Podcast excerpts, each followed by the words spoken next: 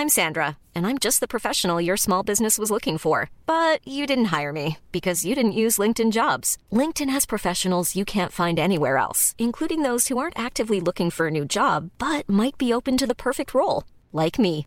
In a given month, over 70% of LinkedIn users don't visit other leading job sites. So if you're not looking on LinkedIn, you'll miss out on great candidates like Sandra. Start hiring professionals like a professional. Post your free job on linkedin.com/people today. Heraldo Podcast, un lugar para tus oídos. Noticias del Heraldo de México.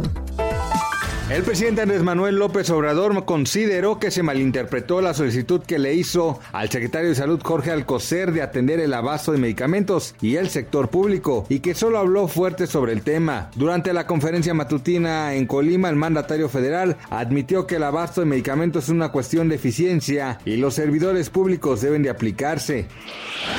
Unos 900 mil niños de entre 5 y 11 años han recibido la primera dosis de la vacuna contra COVID-19 durante la primera semana del programa de inmunización para este grupo de edad en Estados Unidos. Así lo anunció el coordinador del programa para la respuesta contra el coronavirus de la Casa Blanca, Jeff Zients. La madrugada de este jueves 11 de noviembre, la actriz y empresaria Carmen Salinas ingresó a un hospital de la colonia Roma en la Ciudad de México, luego de sufrir un derrame cerebral. Durante el programa hoy, uno de los reporteros de la emisión matutina pudo hablar con uno de los sobrinos de la actriz, quien le confirmó que está muy delicada de salud y que la situación es grave. Este jueves 11 de noviembre, de acuerdo con información emitida por el Banco de México, la moneda nacional opera con normalidad frente al dólar y el tipo de cambio es de 20.42 pesos, de acuerdo con los promedios de los principales bancos en México. El dólar estadounidense tiene un valor de compra de 20.10 pesos y a la venta de 20.74. Gracias por escucharnos, les informó José Alberto García. Noticias del Heraldo de México.